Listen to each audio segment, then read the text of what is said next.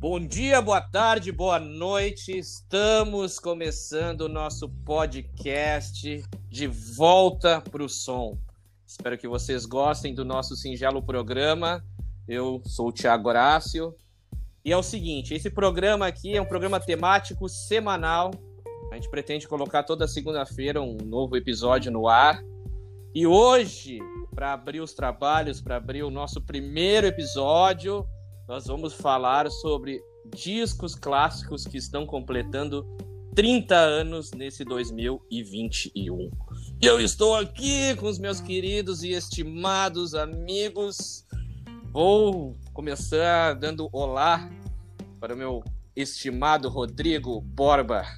Tudo bem, Rodrigo? Olá, tudo bem com você? Tudo bem com a audiência aí? Tudo bem, uhum. tudo beleza. Então, né? 30 anos atrás era 1991. Oh, e lá parabéns. em 1900. Ah, viu? Isso é bem importante. Tô bom de matemática aqui.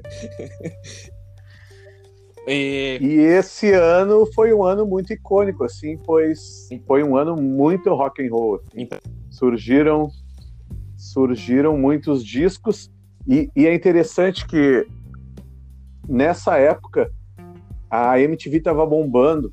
Então as bandas, além de lançar os singles com os discos, enfim, saiu muito videoclipe a fuder. Muito, muito, muito. Foi o primeiro muito ano, na verdade, da MTV, né? Ela estava ali completando seu primeiro ano de existência.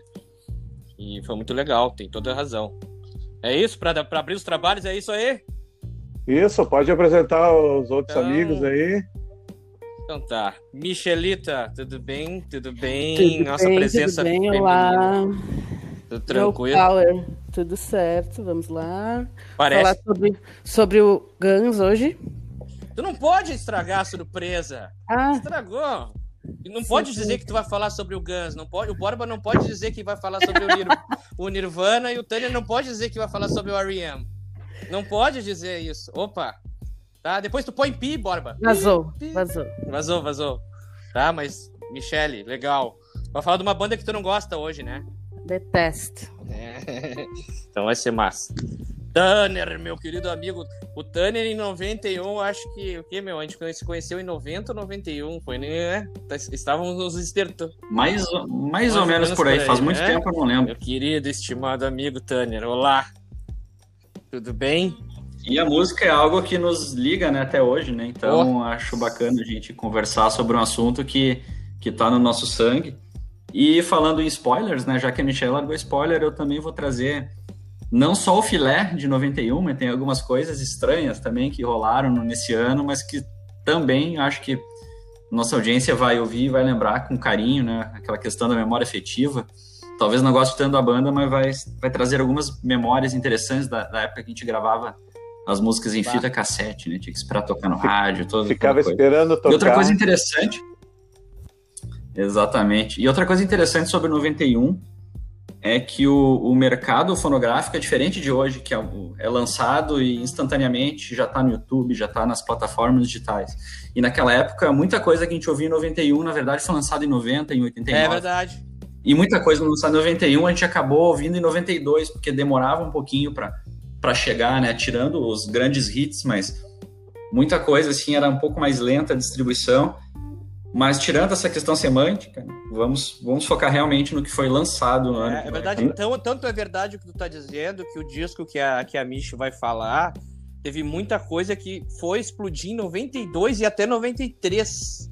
É, vai para ver como a coisa era diferente, o próprio, os próprios clipes, né? Demorava para chegar aqui. Demorava para chegar aqui.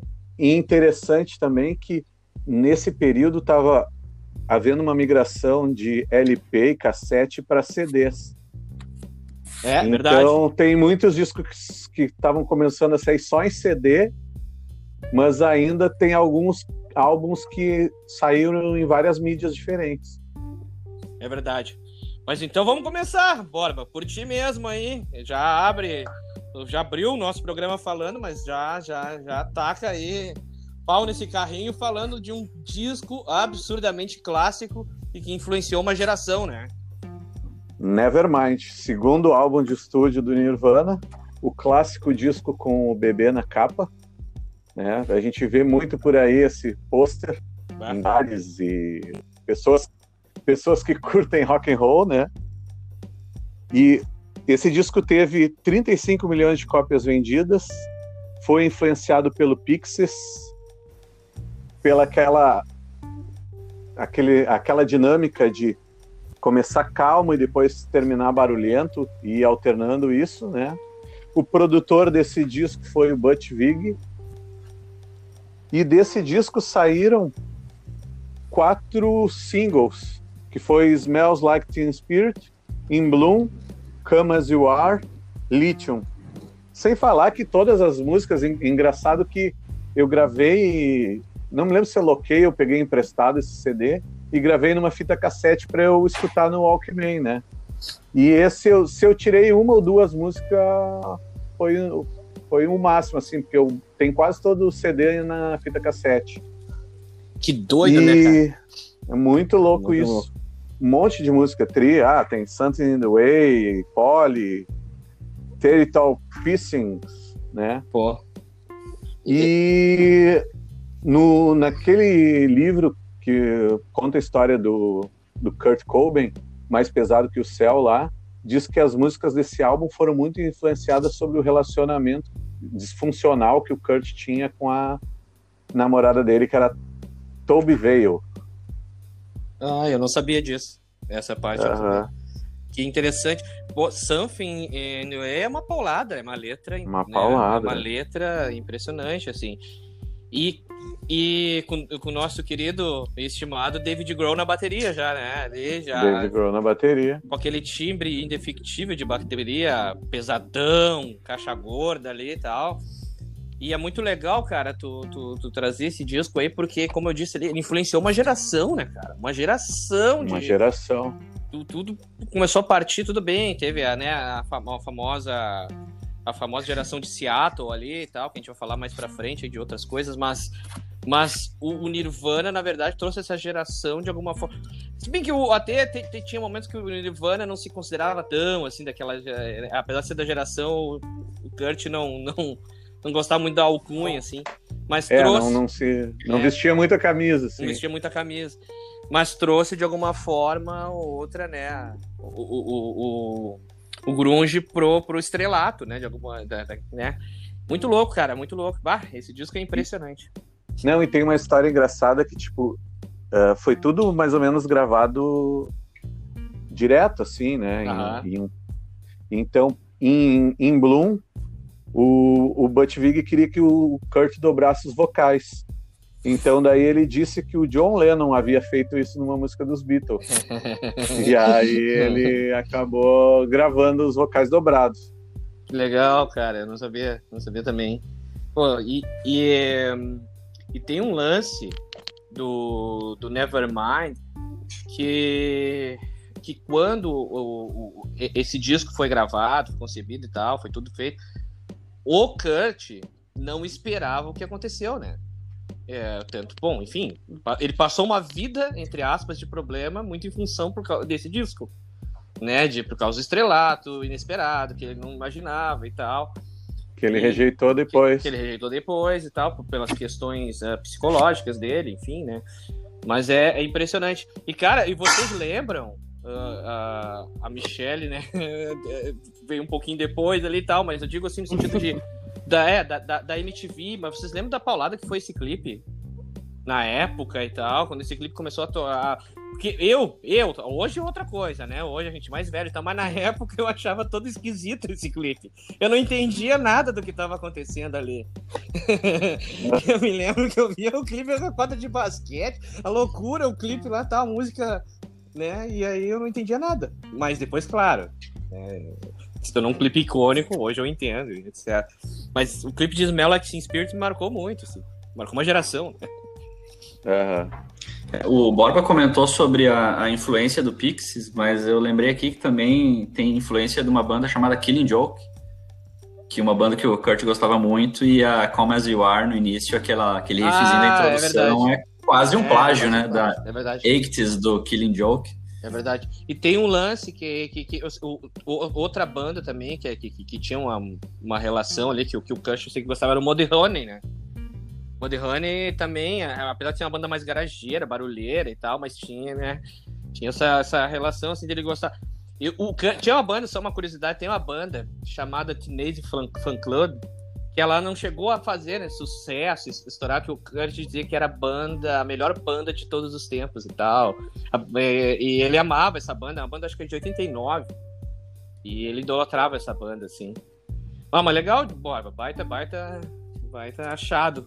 Evan Mine é uma referência para todos nós até hoje. Uma referência, claro. Eu, os Horácios, né? Não é para falar muito dos Horácios aqui, mas só para falar que a gente, no início, né? O Tanner lá, baixista também, a gente tocava muita coisa de. A gente tocava, como é que era? É, Rape Me, né? É, tocava Rape, é, Rape Me é. no início dos Horácios e tal. Né? Exatamente. É, e, pô, baita, baita achado aí. Muito toquei também. É. Quer cantar? Não. é, Michelita, Michelita que começou em 2003, Mich? Tocando? É, é, é, é por, aí, por aí, por aí. Por aí né? Legal, legal. Ah, bom, já que tu tá falando, fala então do disco que tu trouxe pra gente aí, Michelle. Trouxe Use Your Illusion, de 91 também. Quarto lançamento do Guns. Um disco que foi lançado simultaneamente, dois álbuns. Uh, foram os discos mais vendidos da, da banda, apesar do, do primeiro também uh, ser maravilhoso, mas foi esse foi o grande lançamento, assim, o que impulsionou o Guns na grande mídia. Uh, isso aí. É, e, não, mas fala, pode falar. eu sei que. Mas, ô, Michele, é, é, tu, tu, falou a palavra certa, impulsionou o Guns na grande mídia, porque eu lembro, né? Quem mora em Porto Alegre vai lembrar da Rádio Universal FM, uhum. ou da Rádio Cidade, que eram rádios que, como se fosse a Jovem Pan, assim, toca música pop, tocava música dance e tocava Guns no meio da Sempre lembrando que o pop, não foi... o pop naquela época era outro, outra coisa, né, Tânia? Não é o pop de agora e tal. Exatamente, exatamente. Mas foi uma, uma invasão realmente do Guns N' Roses e tinha trocentas músicas, né? Dá para listar aí tantas músicas do álbum que acabaram se tornando, tiveram clipe ou acabaram tocando em rádio Exatamente. por anos, né? Não só em 91, mas 92, 93 tu ainda ouvia essas músicas. É, foi um baita disco mesmo. Eu não sou grande fã de Guns, mas tem que reconhecer que a inspiração dos caras nesse momento foi algo surreal. surreal. Eu, eu, eu, a minha música, eu falei pra Michelle, a minha música preferida desse disco aí é Yesterday, que não é dos Beatles, né, gente? É Yesterday do, Sim.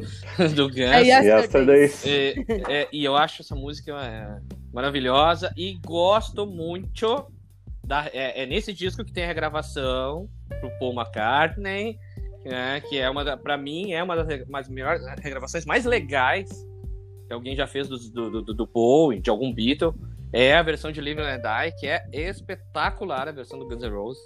É, Gosto do, muito. Do primeiro, do, do Illusion One. E eu vou de Civil War. Civil War, maravilhosa. Que é a única que foi gravada pelo ex-baterista do Guns, Steven Adler. Que depois disso, depois disso ele foi convidado a se retirar da banda. E aí entrou Gentilmente. É. Fechar a porta para fora. Ele excedeu o limite da loucura e daí ele foi convidado a se retirar. Ah, Michele. Para os parâmetros do Guns, né? Que não é pouca coisa. É, exatamente. Imagina pro Slash e pro Axel ficarem putos. É. Com os exageros do cara. É. é então. Se puxou. E, e Michele, tem uma coisa que pra ti, que é fã do Guns, que, que, que deve te marcar também, porque para mim, que nem o Tanner, assim, não sou o cara mais fã, mas eu vou nem ficar, não vou, vai ser redundante ficar elogiando o Guns aqui, então nem vou ficar. Mas para mim marcou muito o clipe de November Rain. Com certeza. É bem é, e os clipes foram produzidos junto com o álbum. Impressionante. Aí teve, saiu na sequência November Rain, Don't Cry e Strange. Eles são uma, uma história é, um conto. É, tipo um uma trilogia, né? escreveu um conto e fez esses, esses clipes. Eu tenho o VHS desse clipe com. Ah, que legal. Clipe legal. making of. Cara. É, e, pra, e pra pensar, né, gente, porque hoje, será que faria sucesso? Será que o público hoje consegue ouvir músicas bah. que duram mais do que três minutos e meio? Não. Porque eram, eram, eram Quase umas histórias minutos. longas, né? Exatamente. E tocou em rádio, e cara. November Rain. Tocou em né? rádio. O clipe de November Rain Saiu no Fantástico. No Fantástico, claro. Uhum. e eu vou falar de outro clipe depois aqui também que saiu no Fantástico, que eu me lembro. Mas só para fechar, a... então eu me lembro. É, é, essa produção toda do November Rain foi uma paulada também na, na cabeça, aquele negócio da noiva morta ali e tal. E também todo mundo ficou, puta, cara, o que, que é isso, né? Até 2019 era o clipe dos antigos mais vistos no YouTube. Aí, é mesmo? Uh, foi desbancado por Queen. Pô, não sabia. E, e mesmo tem um outro negócio também que eu queria falar a respeito, juntando o Tu e o Borba, que é o seguinte. Eu lembrei de 92 que teve o famoso, acho que foi o. Eu não me lembro se foi o. Bah, eu, enfim, se não foi, vocês me desculpem, quem estiver ouvindo aí. Mas acho que foi o Grammy que teve lá o famoso encontro lá do, do Nirvana e do, do Guns. A famosa é. treta entre o Axel e o Kurt, né? Que o Kurt não, não gostava do Axel. A gente, isso é uma coisa, a gente pode fazer aqui uma coisa sobre tretas, né? Musicais futuramente. Mas essa daí. Vamos, eles... vamos adicionar na lista, é. então. Vamos adicionar na lista. Futuro. Essa daí é clássica lá, tem uma, a história. Não vou. Depois a gente. Ah, não tinha vou contar aqui. a guerra do, dos fandoms. Dos, é, exatamente. Foi uma. É, esse encontro dos dois. Aí tem os bastidores disso aí, tem até no YouTube, quem quiser procurar já procura. Mas de, de, dessa treta entre os dois ali. Foi punk. É, o, o, o Nirvana vai se apresentar e fala mal do, do, do, ou faz uma piada, não lembro agora bem a história, mas é isso. Eles tinham essa, essa rixa aí. Muito, acho que muito mais por parte também, a mídia nem gostava disso, né? De uma forma ou outra de botar fogo no parquinho, né? Neste disco também temos duas versões de Don't Cry. Uh, a original e uma com uma letra alternativa. Pô, é mesmo? Conhecendo o Guns. Uhum. Eu não sabia. Ah, não é nesse. Não é no Cry que tem o, o back vocal lá do. Tem. É, do. Ai, meu Deus, do cara do, do No Rain lá, caramba. Do. do, do Blind, Blind Melon. Né? Isso aí. É, aliás, nesse disco aí, é, são, são, eu, eu tava lembrando, são várias trilhas de filme, né? Dias de Trovão, que é o Don't Cry. Tinha uma outra também que eu tava me lembrando. Putz, agora eu não vou lembrar. Não vou lembrar. Que eu tava, tava vendo as músicas e tava me, me, lembrando que foi, também foi trilha de um outro filme. Ah, o do Exterminador do Futuro? Sim. É, a. Porra, E o Cube Nine. Foi trilha do Exterminador do Futuro. Essas duas aí. Legal, Mich. Belo, belo disco. Belo disco. E mais, né? Um grande detalhe, gente. É um disco duplo, né? Sim. É um disco duplo, disco duplo. né? Eu, lançar um disco duplo hoje é meio inimaginável. Pode lançar, mas não vai vender, né? né? Não vai, vai, vai ser aquela história. Por favor, meu amigo Tanner, querido, estimado, traga para nós o seu disco. Bom, vou trazer o Out of Time do R.E.M., que era uma banda que já não era novata na época. Em 91 já era uma banda que tinha um grande reconhecimento nas rádios alternativas, rádios universitárias, nos Estados Unidos. Mas assim como o Guns e assim como outras bandas que nós vamos citar aqui, o ano de 91 serviu para catapultar os rapazes para as rádios pop, por mundo. Né? Basta dizer que esse disco tem Losing My Religion, o que para mim assim é uma música que marcou muito porque ela é praticamente onipresente. Tu ligava o rádio, ela tava tocando. Então, Lose My Religion foi impressionante. Sim, enfim, mega premiada. O álbum foi também vendeu muito, mas vendeu de verdade, né? E tornou uma rádio, uma, uma banda que era de rádio exclusiva para rádios alternativas e, né, e um pessoal menos menos mainstream jogou os caras e botou eles é, para competir com o YouTube, para competir com Metallica, para competir com toda essa galera grande aí que, que era mega famosa. É, para constar aqui, né? Outra, outras músicas que tinham nesse disco que acho que são também bem, bem icônicas, né? Shiny Happy People. Claro. Quem é que nunca foi numa festinha, né? E tocou Shiny Happy People? Muito bom, Corpo. E o clipe, o clipe é muito o louco, Keith né? Pearson, né? O clipe é muito é, louco. Esse... Pearson. Exatamente, Isso, a participação do Beef, Beef Participação mais do que é, especial, é? Isso aí. E, e eu acho que ela deu uma energia pra música que não sei se outra pessoa conseguiria, né? Sabe o que é mais engraçado? Eu vi, eu vi uma Consegui. entrevista, eu não lembro agora se foi do, do Batera, que ele odiava essa música. Ele odiava essa música e ele achava que não ia dar em nada. E, e parece que deu, né? Eu, deu um pouquinho. É. E, muito bom. É, Tanner, é, e para os guris que me conhecem, né, sabe que eu tenho uma veia ali no, no, no, rap, no hip hop, sempre gostei de ouvir black music. E tem uma música que é bem interessante, que é a música que abre o disco, que é Radio Song, que no meio ela tem um rap. Ah, essa música é muito boa. Então, é muito boa. Ela, ela tem, ela é um, um rock groovado, né, e no, lá no final entra o, o KRS-One, né, que fez participação especial, não conheço mais nada desse cara, né? Mas ele fez essa participação e ficou sensacional aquele, aquele rap no final da, da música. O que já mostrou, né, já mostrava que naquela época, né, não só outros artistas já tinham feito essa mistura, né, e, e foi um, um, um passo que o R.E.M. deu, né, trazeram um artista de hip hop para participar do disco e também deu muito certo, né, é uma música lá não muito, é, digamos, não, ela não está no mesmo nível, digamos, em conhecimento do público geral, quanto Shiny Happy People e Losing My Religion, mas Radio Song para mim é, é, fantástico. É uma banda que eu gosto muito. E lembrando, né, que 91 foi o ponto de virada deles. Porque depois foi só lomba acima, né? Eles gravaram Everybody Hurts, eles lançaram discos fantásticos depois também, o R.E.M. Então, foi o ponto, né, de, de virada na carreira deles. Bela banda, cara. Deixa eu só fazer um acréscimo em cima de Losing My Religion. Tem um documentário no Netflix é, ver que eu ver que eu, que eu falo os negócios e não termino a informação. que eu me esqueci agora do documentário. Mas é os. É, ah, bom, daqui a pouquinho eu lembro. Que é o seguinte: eles falam sobre as, uh, várias músicas que foram feitas assim de artistas e tem de Lose My Religion. Cara, e a história é sensacional.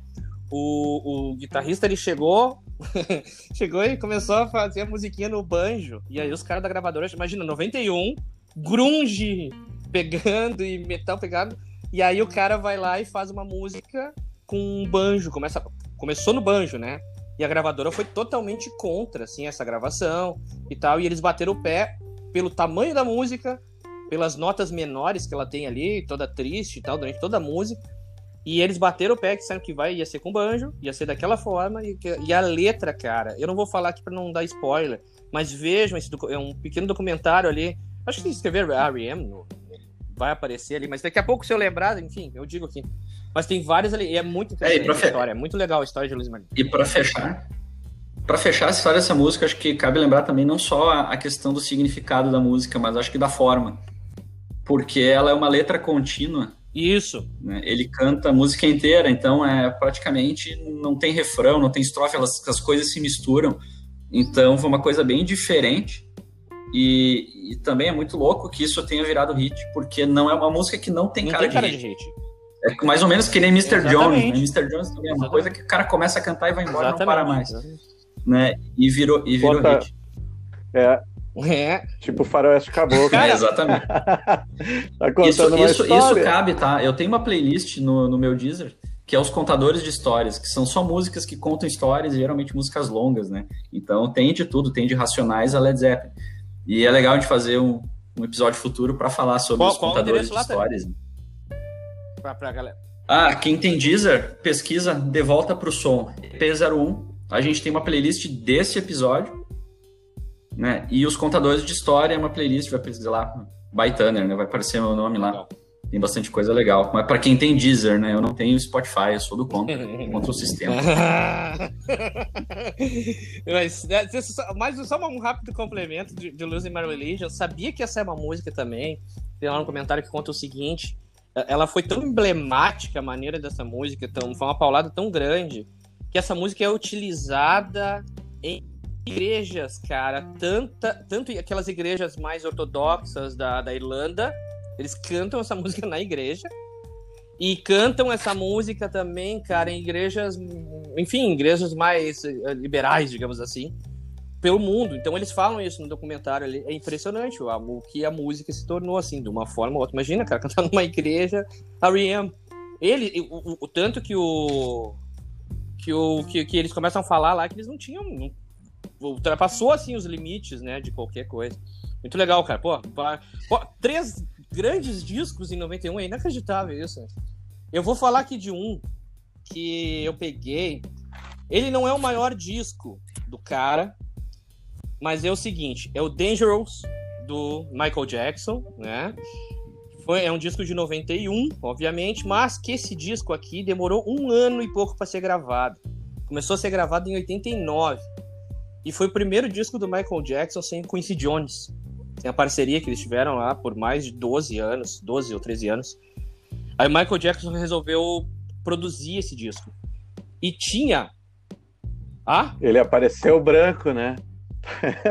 Já apareceu Ele branco, já apareceu cara. branco e, nesse clipe. E tem um, um, um, tem um negócio que nessa época era, é, é, que o Michael Jackson. Eu não sei se ele chegou a ser o precursor, tá? Mas ele foi o, o ele difundiu isso para o mundo, que é o tal do New Jack, uh, New Jack Swing que eles chamam, que é uma batida de eletrônica, tá? Com uh, com elementos de R&B por cima e outras coisas. É a batida tum, tum, tudo pá, tum, tum, tudo pá, tum, sabe? Essa coisa assim. Então ele fez isso. Que se chama. E tem, tem vários. Tem vários. Uh, várias bandas depois se influenciaram por isso e tal. Uh, cara, o, é óbvio, a música mais conhecida desse disco é Black and White, né? Tem a participação do Slash, inclusive. E tudo é interligado aqui. Tudo é interligado, uma coisa a outra. Não, mas sério, tem a participação do, do, do Slash na guitarra. E, e, essa, e aí, antes a gente tá falando dos clipes, vocês se lembram desse clipe também? Macaulay Culkin nesse clipe, né? Black and White. E trocando as faces. Ia trocando né? as faces, é. né? O... Era esse Outro aí, né? clipe lançado no Fantástico, Fantástico. também. E nessa época. É. Efeitos especiais inovadores para. E, nessa, e esse disco, cara, uma coisa que eu não sabia uh, e tal. Eu, eu gosto, fã do Michael Jackson. Então, mas esse, isso aqui eu não sabia. Que, que é um disco que ele vendeu 55 milhões de cópias e é o quinto disco mais vendido da história da música. É um Dangerous. Então o Michael Jackson tem dois entre os cinco mais vendidos, né?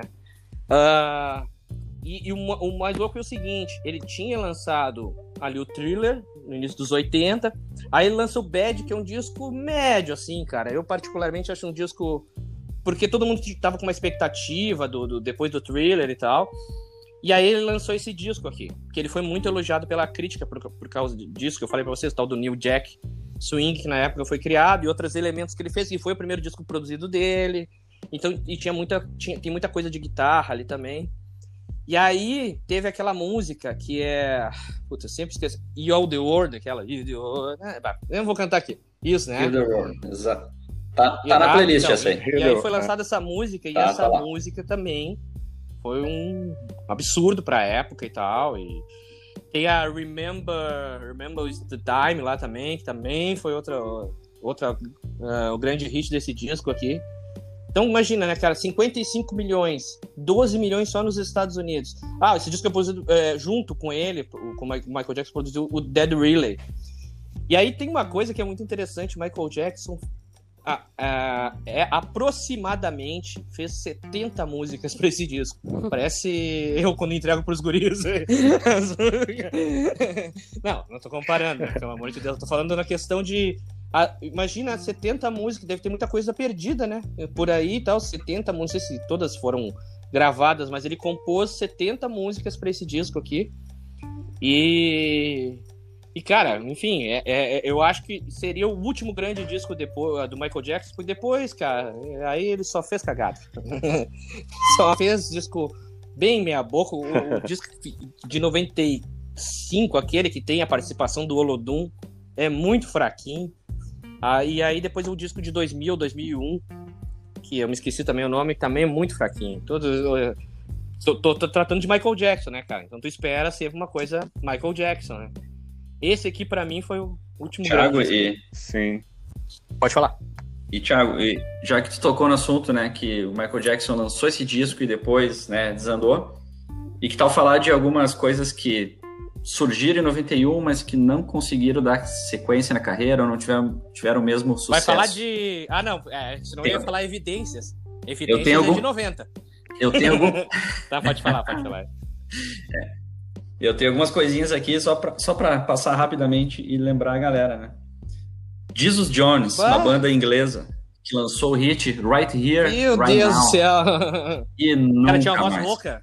Era muito bacana. Voz rouca. Era muito, ba- muito música boa. muito boa, por sinal. Mas a banda nunca mais teve o mesmo sucesso, nunca mais conseguiu repetir um Gostaria de cantar hit. pra gente, Tânia? É...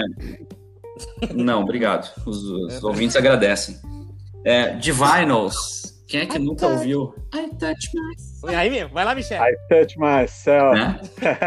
E, e como eu comentei antes, né? O mais louco é que essa música, esse disco é de 91, mas eu lembro de, estourar nos rádios aqui no Brasil em 95. Caralho. É, Mr. Big lançou o disco que tem Agora caiu uma lágrima da Michelle. Agora ela tá emocionada, tá em lágrimas. Alô, Mich Curte, Michel? Michelle? Michelle? Alô, Michelle? alô, alô. O microfone estava desligado. Ah, legal! Legal, desliga o microfone. Tirou um cochilo. Sim, Mr. Big. Gosto, Barba também gosta. Como é que é o nome do, do, É, do, e- Big- do, do, Big, do, do Mr. Big, caramba? Ah, vocês não lembram, viu? que Vocês não gostam nada? Peguei vocês. É o, brasi... é o brasileiro? Não, cara, eu sempre não, confundo, eu sempre confundo o Mr. Big com aquela outra banda. Pô, tem um Que é também do- fodão. Tá, mas vamos Ah, lá. aliás, vou- vou- Segue. tô- Eu sempre Bom, confundo o Mr. Big com Extreme. Paul Gilbert. Isso aí, Paul Gilbert. E o Kotzen tocou isso aí. no Mr. comeu Big churrasco também. na casa da Mayra. Eu, eu confundo. E comeu churrasco na casa da Mayra. Não, É. Eu- Eu, eu confundo muito o Mr. Big com Extreme. Eu, eu sempre, sei lá, que é da mesma época, e eu- as músicas, as baladinhas acústicas e tal. Mas eu vou falar uma que o Borba gosta muito, que é o The Farm. Lembram de All Claro, Together Now? claro. All together now. Ah, eu pensei que tu ia falar do.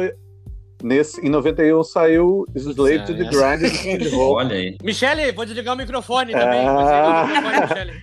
Tinha the, In the Darknet Room Exatamente.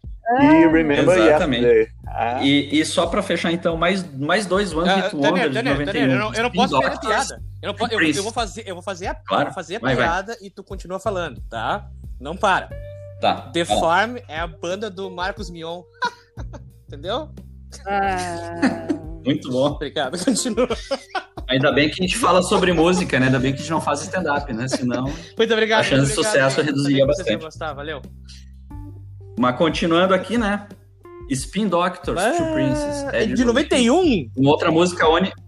Uma outra música onipresente nos anos 90 que tocou por anos no rádio e no- por anos nas mais pedidas.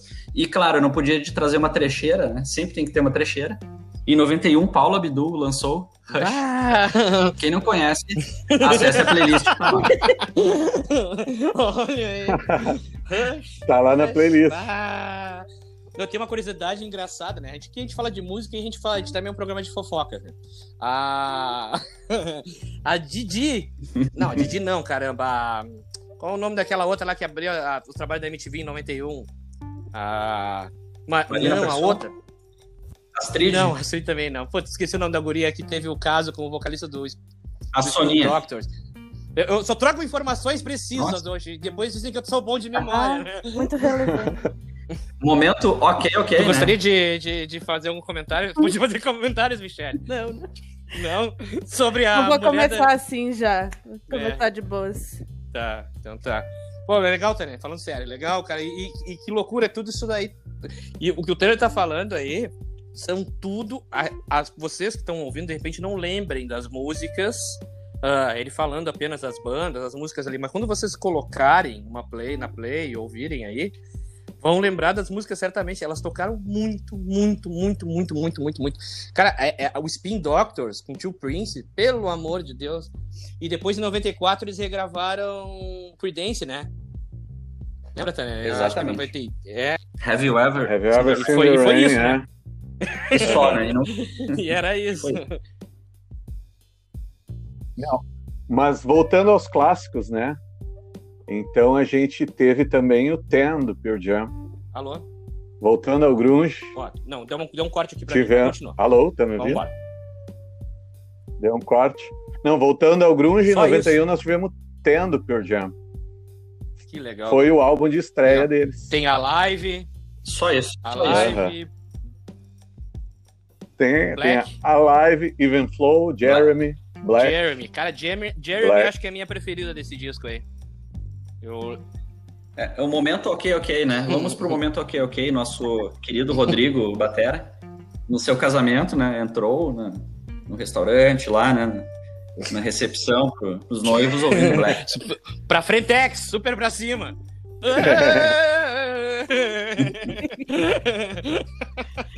um abraço pro nosso amigo Batera, que também faz parte aqui do nosso grupinho, mas não pôde estar presente hoje no primeiro programa.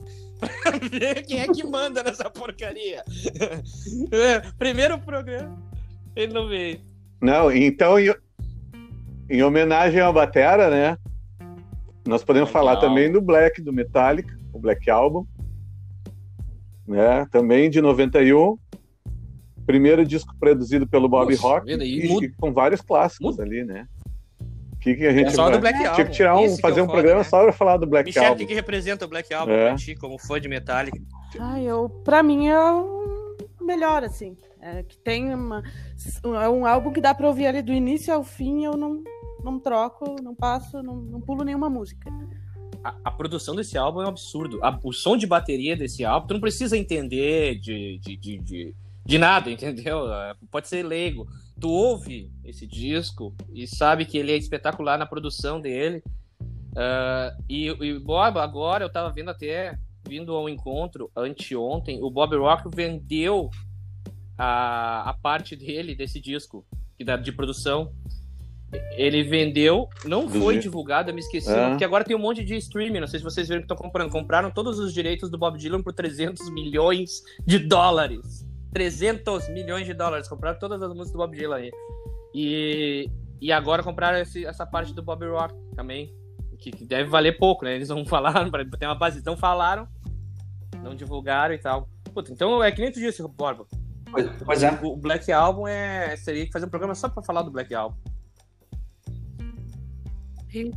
É, tem Enter Sandman, Sad True, Unforgiven, Nothing Else Matters. E falando e do lado comercial, né, da coisa toda, já que a gente tá falando aqui de direitos autorais, né, e da, da venda desses direitos, é um e álbum é, que ficou é um... anos nos mais vendidos. E não é ali no top 50, não, ficou no, no topo das, de vendas por, se eu não me engano, chegou, chegou a bater quase 3 ou 4 anos direto entre os mais vendidos mais vendidos. Gente, você já parou para pensar o seguinte: a gente está falando de 1991, uma banda de metal uh, vendendo um disco de metal, tocando nas rádios um disco de metal, Enter... porque hoje a gente ouvir, a gente ouvir Enter Sandman, ela é fácil pra gente. Mas se vocês imaginem uma banda de metal em 91 tocando Enter Sandman, tem, tem que se transportar para o tempo, porque agora ela virou um clássico na vida das pessoas. Qualquer um conhece, mesmo que não goste de Metallica. Mas eu né? acho que se ela fosse lançada hoje, também não sei se teria a mesma. Não, eu acho que não. É, eu acho que não. Não, então se teletransporta lá para 91 e liga o rádio e tá tocando Nirvana, tá tocando Pearl Jam, Ô, tá Borba, tocando tá, Metallica, tá tocando, tá tocando mesmo, tocando. R.E.M. Guns não... Tocando insistentemente. Direto, direto. Guns, insistentemente. Aí tem, tem mais também nesse ano saiu Blood Só Sugar Sex Magic do Red Hot. Produ... Não, sim, sim. Giveaway e Under the Bridge. Muito, Under the Bridge tocou away, também cara, muito nas rádios. Extreme não teve álbum lançado em 91 ou música? É. Quem? Extreme. Extreme teve, teve. A, Mother foi de 91. É? É de 91? É, é, é. É de 91. Tem, sim. é. Eu, eu acho... posso estar errado, é... mas eu posso estar certo também. Eu... não, mas é de 91, sim. É, é de 91. É. Oh. é, é... Acho que. Outro álbum de 91, do então. YouTube. Actum Baby. Oh. Do YouTube.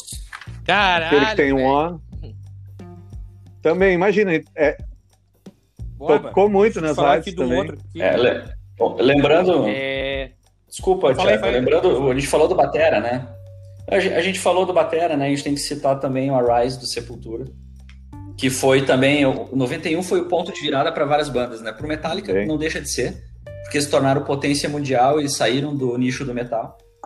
Mas o pro Sepultura também. Ah, é. Sepultura ele ganhou o mundo com o Arise. Ah, é, é, é, nesse disco eles gravaram o, o Motorhead, né, cara? E, e, e, Exatamente. E, puta, espetacular. Esse, esse disco mudou. Uhum. Tem, quem ainda não viu e tal, procura no YouTube. Tem um show do Sepultura lançando esse disco em São Paulo. Eu não lembro o nome da praça lá, que, que é o famoso show aberto. Cara, eles fizeram um show de graça. 91. Veja bem, um show de graça numa praça em São Paulo. E é insano o show. É insano show. Procurem no YouTube aí que, pelo amor de Deus, Sepultura tem muito do nosso respeito e carinho, assim. Que banda maravilhosa e que história tem Sepultura. Impressionante. Eu queria falar aqui de, de, de, rapidamente também de um disco. Eu não sei se esse disco é clássico, eu tava pensando, mas a música, a, a, a, os, os, o hit é clássico. Que é uma Maced do Lenny Kravitz, que tem aquela música, como é é o nome lá? Música com nome complicado lá, não sei o que, Over lá. It and Over isso Until It's Over. É isso aí. acho que é isso. E, e, e, eu não sei se é clássico, enfim, mas tem a própria Mama Série, né? E é um disco de 91. O uh, Lenny Kravitz tinha feito um disco em 88 e tal, não tinha feito tanto sucesso, mas depois ele veio em 91. O Lenny Kravitz é um grande artista, né, cara? Toca tudo, é é, inclusive tinha uma, uma, época no início dos anos 90 que comparavam ele ao Jimi Hendrix, para ver como ele tocava. E toca muito. É, Exatamente. Toca, toca muita guitarra e é um grande artista. Tocava muita guitarra. E... e, é gostoso, né? É gostoso, ele é bonito e tal. Né? Então é isso aí. é, ó, os guris se calaram. Acho que quem cala consente. Bom. Quem cala consente. É, eu, mas... uh, a, a, gente já tá indo pra reta. Não, não, oh, só mais desculpa, esse, esse, esse aqui só vou citar. É o, o, Tudo ao mesmo tempo agora do Titãs, tá? Que eu acho que é legal também citar as bandas brasileiras aí. Que é um disco, cara, meio experimental, assim. Eu, como fã do Titãs, ele não é um disco assim, ele não é um disco dos clássicos do Titãs. É um disco bem punk rock, disco pesado, né? Um disco mais experimental. Mas é um baita de um disco, eu gosto muito, né? E tem os grãos do Paralamas, que é o disco que tem Tendo a Lua, Track Track, e também um belo de um disco do Paralamas. Tânia. Track Track, que é do Fito é, Pai, se não me engano. Isso aí. É isso, uma... aí isso aí. Dá-me tua amor. Né? Fito Pai. Que é. também fez o Paralamas ficar famoso na Argentina. Os Pericos tá junto também. Mas fala aí, Tânia. Uh, estamos, nós estamos chegando na reta final já do, do, nosso, do nosso programa. E eu também quero passar rapidamente, e a gente comenta em cima de alguns álbuns esquecidos de 91, de coisas que foram legais, mas que obviamente não tem o tamanho, não são gigantes como esse que a gente comentou. É, Screaming Trees, uma banda que o nosso Rodrigo Batera gosta muito, é a banda do Mark Lanigan, lançou um álbum em 91. Esse álbum eu não lembro. Queen lançou o álbum em 91. Ah. O Queen lançou Innuendo, que tem Show Must Go On, que pra mim é uma das músicas mais legais. É, o disco póstumo, né? Esse foi o disco póstumo do Queen. O Fred morreu em 90. E aí vocês lançaram esse disco em seguida. E sabem quem participou de Show Must Go On? Eu não. Não sei. Tommy Iommi. Oh, isso eu não sabia. Gravou uma das guitarras. Isso eu não sabia. Legal, que legal, legal. Bah, é, falando agora de pop tá? que foi também um disco gigantesco e, e no, claro, na música pop foi icônica e de uma, uma moça que morreu jovem, né? Uh, há pouco tempo, que foi o disco do Roxette, Joyride, que oh, tem vários sucessos, entre eles oh, My Time. Bah, né? Embalou muitas reuniões dançantes. Gosto, Tempo of the Dog. Roxette, né, Mich? O que vocês acham? Cara, Vai, vamos voltar para o Pera aí, então. De, deixa eu eu e o Xande, nós fomos no show no. Foi no Gigantinho, não, no Pepsi. Isso, em, isso faz aí, pouco isso tempo aí. agora, foi 2013. É. Imagina, imagina. O Xande uhum. que diz é o Kramer, nosso o dos Horácios. Imagina os dois lá. Yeah, yeah, yeah. Hum, que bonito. Que bonito. Olha só, e, e vamos deixar bem claro para a nossa audiência que nós não temos preconceito contra a música. Não, nem um pouco. Desde que seja bem, bem produzida. E, inclusive, o guitarrista do Rock Set, o Per Gasly, é um puta guitarrista. Guitarrista. Os caras fazem uma puta produção. Uma banda fenomenal dentro do, da sua proposta. Rock Set é uma então, puta banda, é uma música puta banda legal. qualidade. É, eu baito. Exatamente. Tu gosta, né, Mich? Do Rock Set também, né? É... fã do, do... Michele desligou o microfone. Alô, Michele? Eu acho que a Michelle caiu. A Michelle... Acho que a Michelle Essa caiu. Internet caiu. anda tá. instável ultimamente, mas ela não tá na lista aqui de participantes. Temple of the Dog. É... Que foi uma banda de um disco só. Hunger Temple Strike, todo mundo conhece. Foi lançada em 91. Que mistura era, era com feito composto por integrantes do Tem só o Chris do... Cornell e o Ed Vedder cantando o, a música. Né? O Soundgarden também lançou um disco em 91, né? Importante uhum. lembrar. É... Bad Mother Finger. Que Isso. tem Outshined e tem Rusty Cage do Johnny Cash abrindo o disco, que eu acho fantástico essa versão de Rusty Cage. Acho que é, talvez até, se não é melhor, é igual a, do, a versão do tio Johnny. Uh, Rudo Gurus, uma banda australiana que aqui no Brasil virou Surf Music, mas uma banda que flerta com punk rock. Banda. Lançou o disco Kink em 91, que tem A Thousand Miles Away que também era uma coisa onipresente nas rádios e nos programas de surf music, lá o Ricardo Padão. Ricardo Chapadão. muito essa música. é, e, e agora para a linha da Black Music. A Tribe Called Quest, uma banda de hip hop que lançou um disco icônico em 91. Cypress Hill lançou seu primeiro disco em 91, que tem a música que depois o Rage Against the Machine Isso. regravou. E Simply Red, ah. falando em música pop de qualidade, Simply Red lançou o disco Stars em 91. O, o Michael, como é que é? O Michael Hooken, ele se dá muito bem com o pessoal do Oasis, né? Hooker, né? Eles se dão muito Hooker, bem. É. Só que não. Isso é uma ironia. Isso é pro episódio das tretas. Não, é assim, tinha uma banda muito boa de pop mesmo, tá? tem toda razão. É isso então, gurizada. Tá, Michel? Mais um? Então tá. Diga lá. Tem mais um disco. Não, ah. É. Ó, oh, Michele, retornou do nada! Retornei. Do nada! É. Eu cheguei a me assustar aqui, entra aquela voz. A gente chamou 200 vezes Michele, Michele. Eu tava ouvindo. Ela caiu. Eu tava ouvindo. E aí tu não falou nada, mesmo a gente chamando. Eu falei. Não, não te ouvi. Ah, eu me assustei. Saiu da tumba. Tava, a internet ah. tava meio instável, mas. Ah, tá certo. bom então. Mas fala, fala, fala aí, Borba. Desde. Pô. Não, é isso aí. No More Tears, que traz a, a música que deu e que nome ao álbum, né? E No My Come Home. E, né? e, é. Vocês, deixa eu só fazer um parênteses. Pô, era de gastar o disco. Como mudou mesmo o mercado fonográfico, é legal a gente debater outra hora. Eu não, para não estragar o assunto, mas só para pegar esse gancho. Cara, em 2002 tocava Ozzy Osbourne, é, com, uh, uh, uh, Dreamer no rádio, é, System of a Down. Tocava um monte de banda de rock em 2002. Eu não tô, eu tô falando tudo bem, vai fazer 20 anos, mas não é uma coisa assim tão distante e de uma hora para outra essas coisas foram esvaindo, esvaindo, esvaindo, né? E Vamos conversar sobre é. o que aconteceu, né? Mas enfim, a gente fala depois. Mas legal, gente. Pô, muito bom. Adorei fazer o programa com vocês. E eu quero terminar. Não sei se vocês fizeram o tema de casa que eu pedi. Que eu, pedi. eu tinha pedido uma música para cada um. Então eu quero, eu gostaria que, Borba, tu indicasse uma canção para as pessoas ouvirem. Qualquer música, qualquer música. Não, qualquer música, qualquer música. Pode ser qualquer música. Uma canção que tu gosta. De 91? Nesse momento que tu gostaria que as pessoas ouvissem e dividissem contigo. Boa! Então, seguindo o Pearl Jam ali. Uma canção que tu gostaria que as pessoas ouvissem, se tivessem ouvido contigo no mesmo momento. Seguindo Use Your Illusion, Stranger. Boa! As pessoas começam a ouvir hoje e terminam a ouvir semana que vem, Stranger, né? Exatamente.